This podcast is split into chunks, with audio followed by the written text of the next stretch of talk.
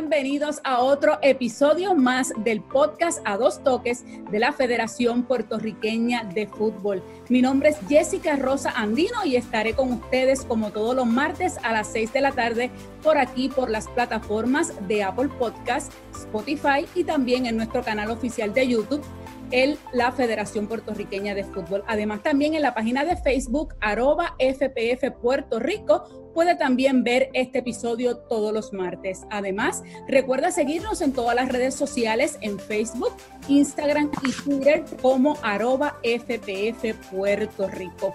El tema de hoy, Secretaría General. Para eso tenemos precisamente a la Secretaria General de la Federación Puertorriqueña de Fútbol, María Inés Lugos. María Inés, bienvenida aquí a Dos Toques. Muchas gracias Jessica y saludos a todos los que nos están viendo. Qué bueno que estás con nosotros. María ha estado anteriormente, pero hoy vamos a conocerla un poquito más y lo que hace María Inés en la Federación Puertorriqueña de Fútbol, que son muchas responsabilidades. Pero antes que nada, quiero que María Inés nos cuente de su historia previa antes de llegar a esta posición, porque María Inés viene de otro deporte que no es el fútbol. Así que María Inés, cuéntanos de esa etapa en el colegio, esa etapa en el atletismo, ¿Cómo llegas al fútbol hasta llegar finalmente aquí a la Federación Puertorriqueña de Fútbol? Mira, pues sí, yo jugaba fútbol, pero en la universidad hice un switch a lo que es pista y campo, porque no, no daban todavía las becas por el deporte, era exhibición nada más.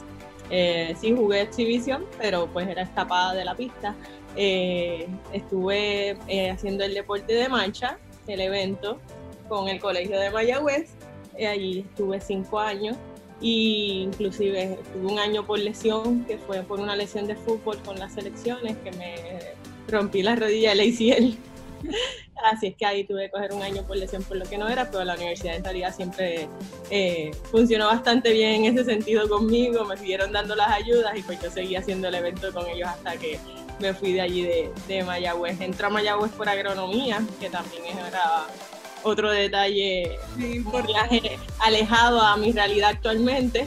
Sí, luego de estar tres años en agronomía es que hago el cambio a educación física. En mi casa me dijeron que ya era hora. Todos esperaban el cambio. Era yo la que estaba todavía haciendo tiempo para el mismo.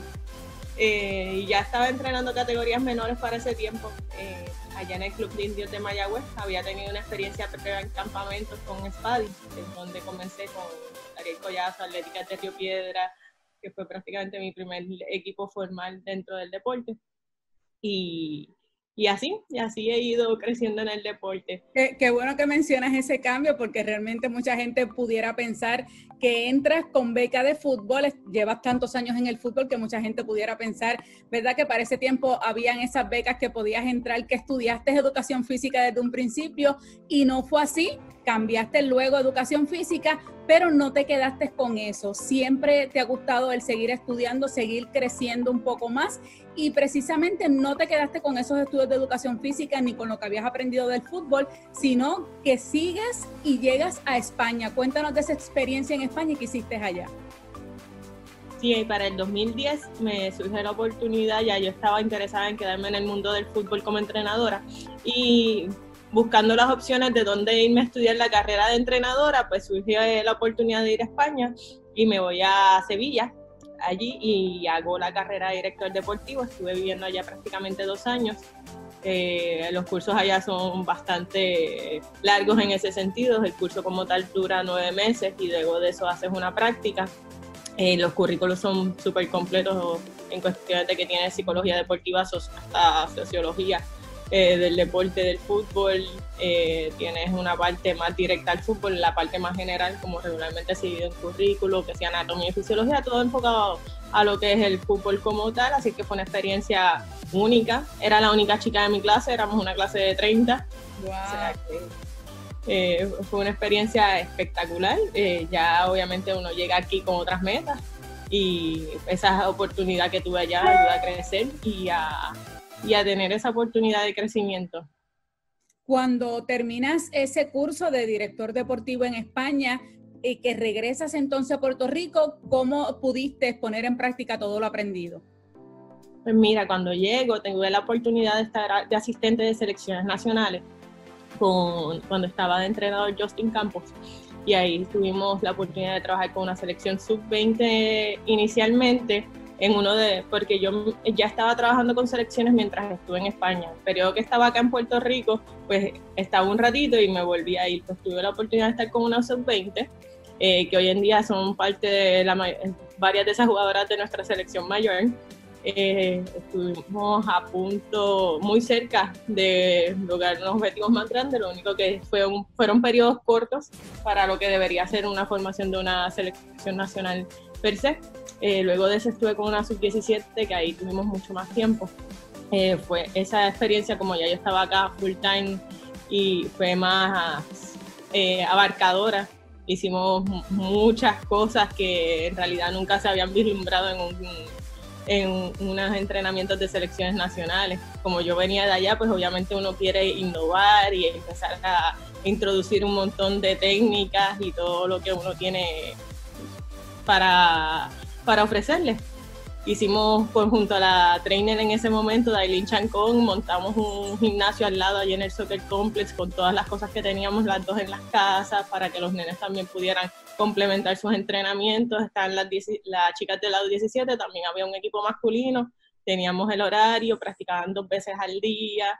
Eh, adicional, eh, hacíamos técnicas de relajación para las chicas, les empezamos a dar un poquito más de lo que va fuera de la cancha para tu cuidarte y para tu crecer en concentración, en visualización, hicieron ejercicios de visualización, de compenetración de grupos, fue un grupo que trabajó mucho tiempo juntos y ese ha sido una de las experiencias más lindas de mi vida en cuestiones de entrenamiento.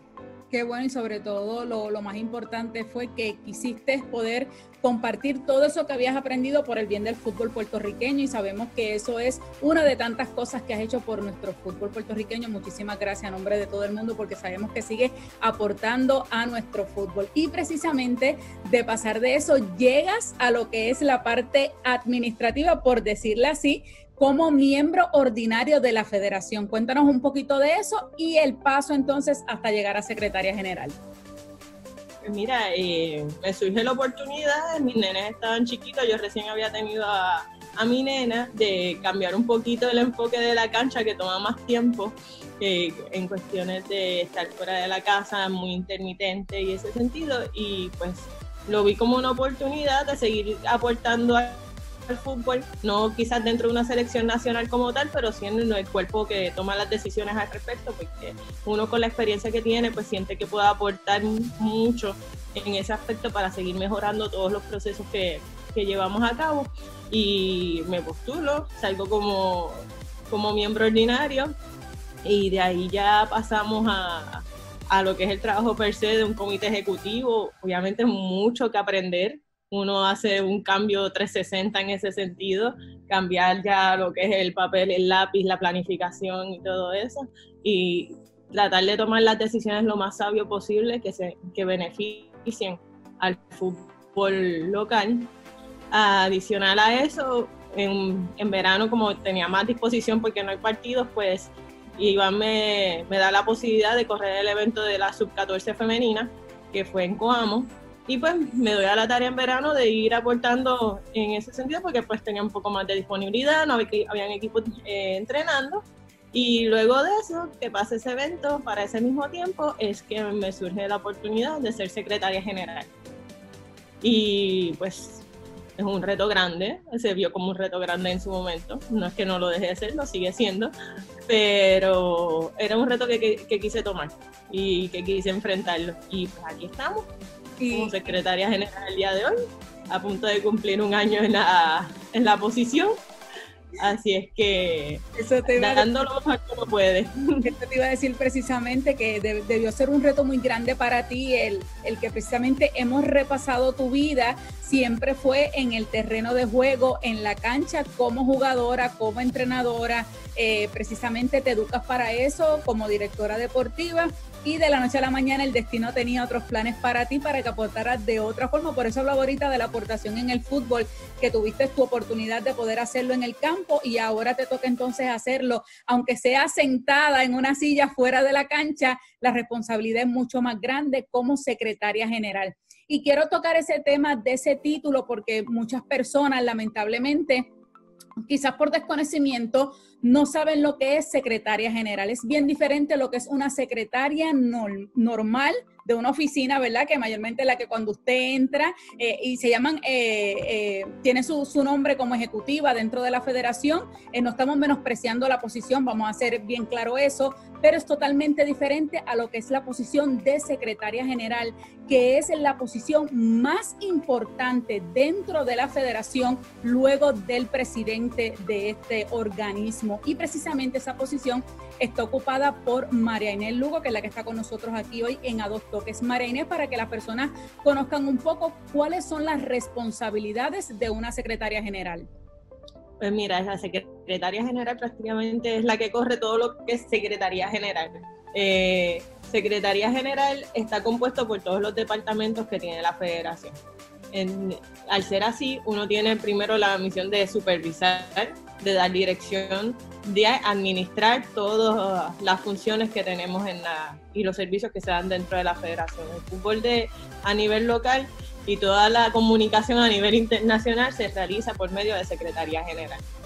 Así que eh, son bastantes, uno tiene que estar en muchos canales, hay que conocer un poco de todo, hay que estar siempre dando seguimientos, buscando crecer, eh, buscando que todo siga uno, que cumpla con unos parámetros, que tengan un orden, que tengan unas guías para que los procesos sean lo más claros y lo más transparentes posible. Y eso eh, toma mucho tiempo, hay muchas cosas que realizar en esta posición, eh, pero por lo menos también agradezco que tenemos un grupo de trabajo espectacular, que obviamente mi trabajo se ve influenciado por todos ellos, todos los que pertenecen a, esta, a este departamento de Secretaría General, porque la realidad es que sin el grupo de trabajo que tenemos hoy en día, el trabajo no hubiera sido el mismo. Y creo que la efectividad que hemos estado teniendo es gracias al componente que tenemos del trabajo que realizamos todos juntos. Y precisamente llevando a lo que es eh, esa, esa posición tan importante y el que seas una fémina, desde que llegó Gianni Infantino como presidente de FIFA, precisamente eh, le ha dado ese espaldarazo a lo que son las féminas dentro de posiciones importantes, al punto que precisamente la secretaria general de la FIFA, eh, Fatma Samba, es una mujer precisamente de Senegal y en este caso tú también eres mujer y ocupas esa posición en Puerto Rico, al igual que muchas mujeres alrededor de las 211 federaciones de la FIFA, no solamente en Secretaría General, sino en muchas posiciones de poder lo ocupan ahora mismo eh, mujeres. Cuéntame primero cómo te sientes de formar parte de lo que es este boom de mujeres dentro de, posiciones importantes en el fútbol y que nos hables un poco de los retos que has tenido en este primer año como secretaria general. Primeramente, el ser ya mujer y ser prácticamente una de las primeras secretarias general acá en lo que es la Federación Puertorriqueña de Fútbol, además de ser un honor poder cubrir esta posición eh, y ver cómo el, el, poder femenino, por decirlo de alguna manera, ha crecido a nivel mundial y hemos podido llegar a más federaciones, hay más mujeres trabajando en cada federación a nivel mundial, se le está dando más atención al fútbol femenino y que las féminas ya están mucho más adentradas en el deporte de fútbol de lo que fue hace 10 años, por ejemplo. Eh, ya, y ser parte de esa ola es un privilegio, totalmente. Así es que por esa parte, más que uno contento, satisfecho y pues con muchas ganas de que no, de, dejar la huellita y que digan, mira, entraron las mujeres y dejaron la huella. No solamente entraron hicieron, no, simplemente hicieron el trabajo como, como se debe hacer.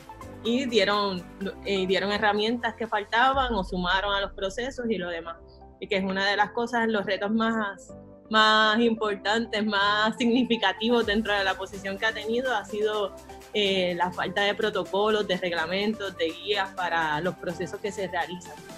Eh, cuando llegó a la federación hay muchas cosas, pero no había una estructura para realizar procesos ya determinada, que haya sido aprobada por el comité ejecutivo, que se haya visto que haya habido un grupo de trabajo que haya trabajado en, en desarrollarla. En muchos reglamentos que son que estaban fuera de fecha, que eran antes del estatuto actual, que tenían cosas que contradecían. Ya uno se mete también ahí un aspecto prácticamente legal. Tienes que empezar a, a leer más, a conocer más, a buscar todos los detalles para ver que vayan en línea, primero con tu estatuto, que prácticamente uno se lo tiene que aprender, como la cartilla fonética cuando eres chiquito, pues prácticamente empiezas con eso, sigues con eso y lo vas a usar el resto de tu vida en, dentro de la posición. Y ver las mejoras también que uno puede eh, darle al mismo estatuto, porque pues tenemos un estatuto que va, tiene que también adaptarse a los tiempos, a las necesidades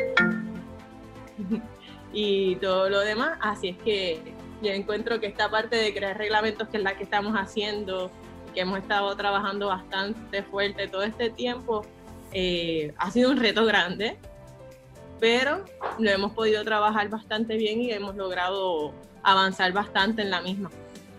Qué bueno, eh, sabemos que, has tenido muchísimos retos en, en, un año nada más, que ya vas a cumplir ahora en agosto ese, ese primer año dentro de esta, de esta posición. Y hablando de retos y de los beneficios que has tenido dentro de, de esta posición tan importante, es las nuevas experiencias y nuevos contactos, esos nuevos amigos de, que el deporte te ha brindado como por ejemplo en diferentes eh, eventos que has podido participar, por ejemplo, para que nos hables un poco de para que nos hables un poco de tus viajes, por ejemplo, a Brasil, Honduras, Estados Unidos. Háblanos un poquito de esas experiencias y personas que has conocido dentro de, esos eventos. Pues mira, eh, el fútbol te da un montón de oportunidades. Había tenido algunas previas dentro de lo que es eh, ser asistente de selecciones nacionales, pero actualmente con la posición de miembro ordinario y la posición de secretario general es otro ambiente completamente distinto al de la cancha, el ambiente más administrativo, las conexiones que uno hace, cómo comparte el conocimiento. Tuve la oportunidad de ir a, como miembro ordinario al, al Mundial Femenino en Francia el verano eh, pasado. Eh, fue una experiencia única, nunca, no pensé que, que iba a llegar al Mundial así. Obviamente es el sueño de toda jugadora ir a un mundial por lo menos en su vida y, pues se me dio. Y de qué manera se me dio en ese sentido porque estuve dentro de las charlas, estuve dentro de las exposiciones de grandes personas, grandes líderes dentro del fútbol femenino, conocí a varios de ellas.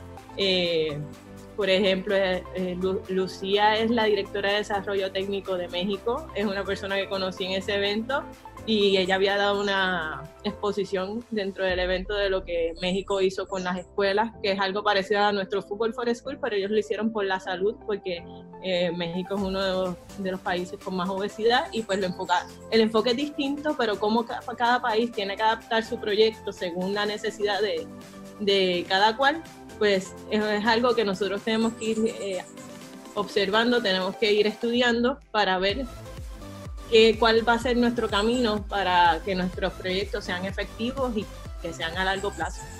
Adicional a eso, después voy a Brasil a un taller de secretarios generales y directores de desarrollo técnico. Ahí estábamos 10 eh, países, alrededor de 10 países. Estaba Brasil, estaba eh, Panamá, República Dominicana y entre otros uno conoce a otros que están en la misma posición, las situaciones, las que son similares, las que no son similares, el estilo de trabajo de cada cual y pues uno ahí se enriquece porque son gente que habíamos varios que estábamos estrenando la posición en ese momento, habíamos como tres o cuatro que estábamos de tres meses para abajo en la posición, pero habían otros que sí tenían mucho más tiempo y tú poder tener ese, esa conversación con ellos, ese intercambio, ese feedback, es bien enriquecedor, no solamente para mí, sino para todos los que estábamos ahí en ese sentido. Y quería hablarte específicamente de ese Mundial de Francia, eh, que precisamente eh, los últimos días ha hablado la FIFA con relación y recordando a un año de, ese Mundial femenino de FIFA, donde eh, precisamente se hace lo que ha sido hasta el momento el Mundial femenino más exitoso en la historia de la FIFA tanto en público, tanto como a nivel de derechos de televisión, los espectadores, eh, el gran nivel de juego que se, que se dio en Francia. Eh, tuviste la oportunidad de ir a ese juego inaugural de Francia, que es el local precisamente frente a República de Corea, en un mundial donde Estados Unidos gana, ¿verdad?, su cuarto título, el segundo de forma consecutiva, y que eh, despuntó el fútbol femenino a otro nivel. Cuéntame un poco más de esa experiencia de estar ahí en ese juego inaugural, viéndolas de casa a Francia precisamente allí. Eh, ¿Cómo se vivió lo que fue ese fútbol femenino en ese mundial del año pasado? Mira, fue una experiencia espectacular porque uno, yo, he tenido la oportunidad de ir a partidos de pues, un Real Madrid-Barcelona, de la Liga, un Sevilla, un Atlético de Madrid, y tú ves que el estadio está lleno y hay un ambiente espectacular y no es algo que tú estás acostumbrado a ver ni a, ni a vivirlo dentro del fútbol femenino, y más en nuestro país que, que no pasa con el masculino y pues con el femenino también. Yo creo que hay muchos partidos que el mismo femenino, nuestra selección ha traído más, más espectadores que el, masculino en ese sentido pero al estar allí el ambiente era muy similar, tú sabes, el gentío que había, eh, los gritos, las canciones, todo era, uno se convierte, uno está allá adentro, uno se emociona, uno se cree hasta francés y está, ¿sabes? Ya que uno no tiene a su selección ahí, pues vive eh, la emoción del país local en ese sentido. Y nada, son experiencias únicas, son experiencias que, que uno quiere tenerlas siempre presente y que uno aspira algún día poder estar más cerca de ellas y poder brindarle a nuestras jugadoras en algún futuro esa oportunidad para que sigan creciendo. De verdad que sí, me imagino que debe ser una experiencia única y, y, poder ver, no todo el mundo tiene la oportunidad de ver a la selección anfitriona en un partido, en este caso, ¿verdad? Tú tuviste esa oportunidad de estar en el juego inaugural, sobre todo ver ese juego de Francia y República de Corea y, y estar allí precisamente en Francia disfrutando, eh, como uno dice, en vivo y a todo color, lo que es realmente la emoción de un mundial. Este, y sabemos que va a ser una experiencia inolvidable para ti y que de seguro, como tú eres una esponja, pudiste acaparar todo para seguir, ¿verdad?, trayendo al, al, sobre todo al desarrollo de nuestro fútbol puertorriqueño. Y hablando de fútbol femenino, eh, en esta ocasión en Puerto Rico, este año precisamente, gracias a Dios, antes de que viniera la pandemia, se pudo llevar a cabo lo que es el Día Nacional del Fútbol Femenino, donde eh, tú pudiste participar y precisamente también te reconocieron, ¿verdad?, como parte de las líderes femeninas dentro del fútbol puertorriqueño. Eso fue en marzo pasado. Háblanos un poco de esa experiencia en este evento del Día Nacional del Fútbol Femenino. Mira, fue una experiencia muy bonita, fue única, no había visto una actividad así eh, en las actividades que yo estaba aquí en, la isla. Eh, fue una iniciativa de nuestra directora de fútbol femenino, Carla, y creo que es un concepto que nos va a ayudar mucho a masificar y a que la población femenina se motive. La actividad sí me reconoció en la parte gerencial, eh, ya poco tiempo, así es que ya de por sí uno eh, es de crecimiento, que uno ve que pues, está siguiendo un buen camino, que vamos a seguir creciendo y pues motiva, motiva mucho. La actividad se dio muy bonita, tuvimos un conversatorio, estuve con tres compañeras que hemos jugado hasta en la cancha en otros momentos, Marilis Acosta como entrenadora, eh, Janesh Cacabán como árbitro y en la parte de jugadora Cristina Torres.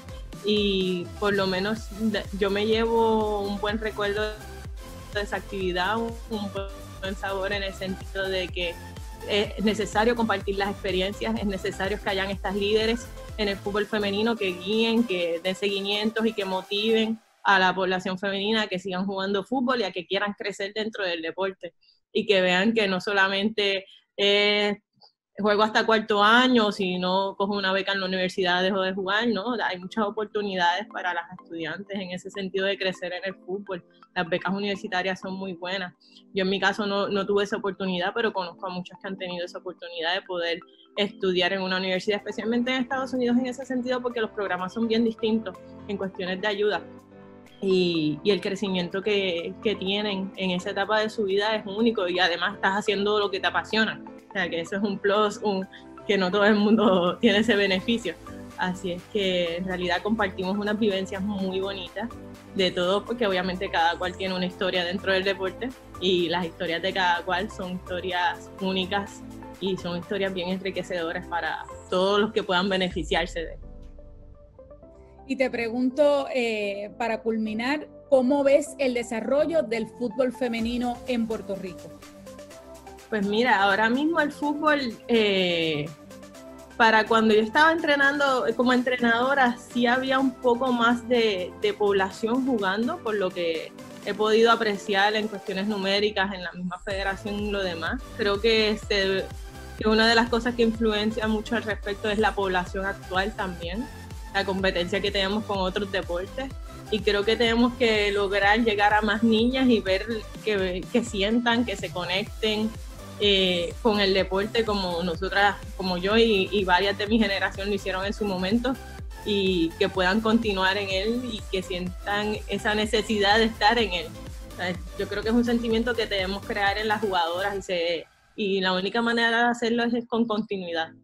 Yo creo que tenemos que hacer unos procesos con mucha más continuidad, seguimiento a estas poblaciones que vienen más pequeñas para que no lo dejen y para que se sumen más. Es bien importante que busquemos sumar más chicas al deporte porque ahí vamos a subir la competitividad, subir la competitividad, obviamente subimos nuestro nivel de juego y así es que vamos a poder ser competitivos fuera de, de lo que es Puerto Rico. Y eso es lo que queremos estar en los primeros puestos de CFU, empezar a escalar con CACAF mucho más para poder tener mejores selecciones, para que puedan tener una oportunidad nuestras, nuestras jugadoras de selecciones nacionales mejores. Pues día de hoy tenemos unas jugadoras que se esfuerzan increíblemente, son una dedicación increíble y pues ellas están abriendo camino para que las demás, es como todo, unas van abriendo para que las otras puedan beneficiarse y esperamos que ese beneficio llegue y que no esté muy lejos. Pero necesitamos masificar el deporte porque si no tenemos una población amplia que lo esté jugando, la competitividad no va a existir y no vamos a poder crecer en ese sentido. Pues que así sea, ojalá que sigamos viendo creciendo lo que es el fútbol femenino aquí en Puerto Rico. María Inés, te quiero dar las gracias por habernos acompañado hoy en Adoptoques. Excelente tus experiencias, gracias por compartirlas con nosotros y con toda nuestra audiencia y ojalá te podamos tener nuevamente.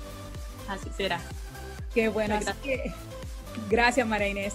Así que vamos a ver, el próximo martes los vamos a esperar nuevamente con otro tema interesante de la Federación Puertorriqueña de Fútbol. Recuerda todos los martes a las 6 de la tarde por aquí por las plataformas de Apple Podcast, Spotify y nuestro canal oficial de YouTube de la Federación Puertorriqueña de Fútbol. Recuerda seguirnos en las redes sociales como arroba FPF Puerto Rico, tanto en Facebook como Instagram y Twitter y también nuestras selecciones nacionales como arroba Huracán Azul PR. Así que será hasta la próxima.